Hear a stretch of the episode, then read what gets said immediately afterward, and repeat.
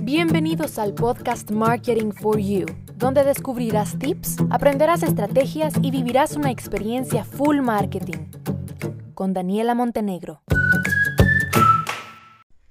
Llegamos al final de los principios de contagio de este libro Contagios y este final pues es el principio número 6 que se llama historias, ¿ok? Y creo que el tema del storytelling pues es un tema bastante sonado, lo que pasa es que muy pocas veces lo ponemos en práctica. Y por eso es que nos perdemos la oportunidad de obtener los resultados que el storytelling realmente da. Yo lo puedo comprobar, o sea, yo doy fe, mejor dicho, doy fe de los resultados que un buen storytelling les da a las marcas. Para que los consumidores se den cuenta y hablen de tu producto, tú tienes que colocarlo como, bueno, no necesariamente como protagonista, pero sí colocarlo en una historia. ¿Por qué? Porque las historias captan el interés de las personas e influyen además en otras personas. Yo escucho una historia que me parece atractiva y probablemente querré compartir esa historia. Y si en esa historia está tu producto, tu marca, pues llegarás a más personas, ¿no? O sea, es, es bastante lógica esa relación. Entonces, cuando, por ejemplo, si yo encuentro una gran oferta, probablemente pues toda la experiencia va a ir recomendada que voy a recomendar esa oferta. Termino la oferta y se acaba mi recomendación. Entonces, fin. Pero cuando una marca está en una historia, aunque haya oferta o no haya oferta, las personas van a, yo voy a recordar la historia de esa marca, ¿verdad? Y voy a compartir esa historia. Y probablemente si hay oferta, yo le voy a decir, y además, aprovecha y anda ahorita porque ahorita hay oferta no siempre va a estar la oferta. Entonces la historia tiene que ir relacionada muy bien a tu marca o puedes crear historias de acuerdo a tus ofertas, que eso también es otra opción, ¿verdad? Otro de los beneficios que dan las historias es que aumentan el interés de un producto, ¿sí? Las historias tienen que ser lógicas, ¿ok? Tampoco que se me vayan ustedes a inventar y hacer una, y hacer una historia tipo Alicia en el País de las Maravillas, porque pues tampoco les van a creer, ¿no? Las historias tienen que ser muy lógicas, tienen que ser creíbles, tienen que ser coherentes para despertar realmente el interés en tu producto, en tu servicio. Por ejemplo, eh, hay un caso de Dove que los fabricantes de Dove del producto este de la marca Dove, porque son productos para piel, se beneficiaron de un producto de, perdón, se beneficiaron de un video que mostraba lo poco realistas que se ven las modelos profesionales cuando están disfrazadas, maquilladas, peinadas, pintadas y con todo súper producido, ¿verdad?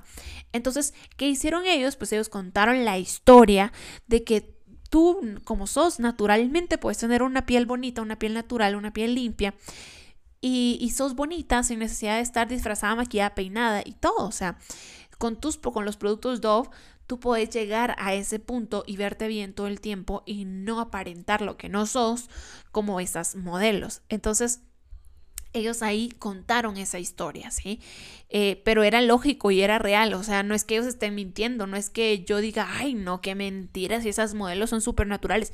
Pues no, si yo sé que yo, o sea, y las mujeres sabemos, pues que la mayoría de las mujeres, de las modelos que salen en publicidad, pues están súper producidas. Entonces, no era algo ilógico, no era una mentira, era algo lógico que ellos resaltaron y que además pusieron a su producto, a su marca en la historia.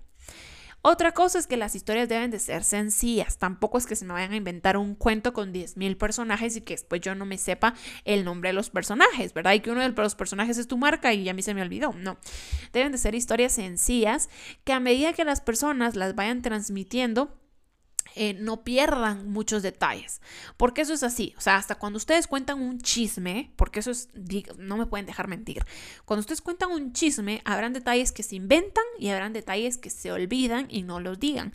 Y en las historias funciona exactamente lo mismo. Entonces, eh, a medida que la historia se vaya contando de una persona a otra, habrán detalles que se van a omitir. Entonces, tienen que ser muy sencillas para que se omitan la menor cantidad de detalles porque recuerda que esos detalles pueden tener a tu marca y no queremos que se omita a tu marca, que es lo más importante. Entonces, tienen que ser sencillas, que sean divertidas, que sean creativas, ¿verdad? Em, y pues que las personas, nuestro público, nuestra audiencia, sean capaces de captarlas, de escucharlas, de asociarlas, de ponerlas, de, de entenderlas, ¿verdad? De asociarlas con tu marca y hacer que ellos pues tengan también luego, o sea, la historia tiene que ser buena, para que está bien, la asocien, les gusta, los entretiene, pero luego la quieran compartir. Que eso es lo, el punto de este libro, ¿verdad? Que estos seis principios hagan que nuestras historias, nuestros valores prácticos, ¿verdad? El contenido práctico, eh, los disparadores, que son los provocantes, cómo nosotros le hablamos al público, las emociones que despertamos y la moneda social, cómo todo esto tiene que generar en la persona, más que una empatía y todo lo que nosotros querramos, la necesidad y el deseo de compartir. Eso es importante, que ellos quieran compartir, que no se queden como, ay, qué bonito, que no sé qué, qué lindo, lo guarden en el cajón. No, que ellos quieran compartirlo, porque ese es el principio, ¿verdad? Contagio. ¿Por qué las cosas se ponen de moda? ¿Por qué las cosas empiezan a contagiarse y empiezan eh, unos con otros a hablar de ese tema? Bien, con esto llegamos al final de em, esta explicación en donde estoy hablándoles sobre los principios de contagio del libro Contagios de, Johan, de Johan Berger. Y espero que les haya servido, espero que de repente les haya despertado ahí un poquito de curiosidad y se animen a leer el libro, a escucharlo en audiolibro, como a ustedes les, les guste más consumir este contenido.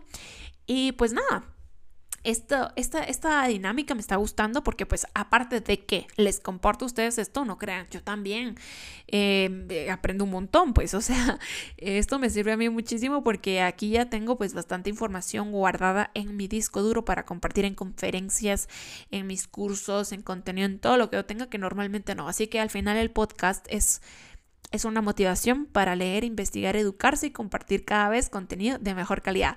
Los espero en el episodio de mañana. Bye.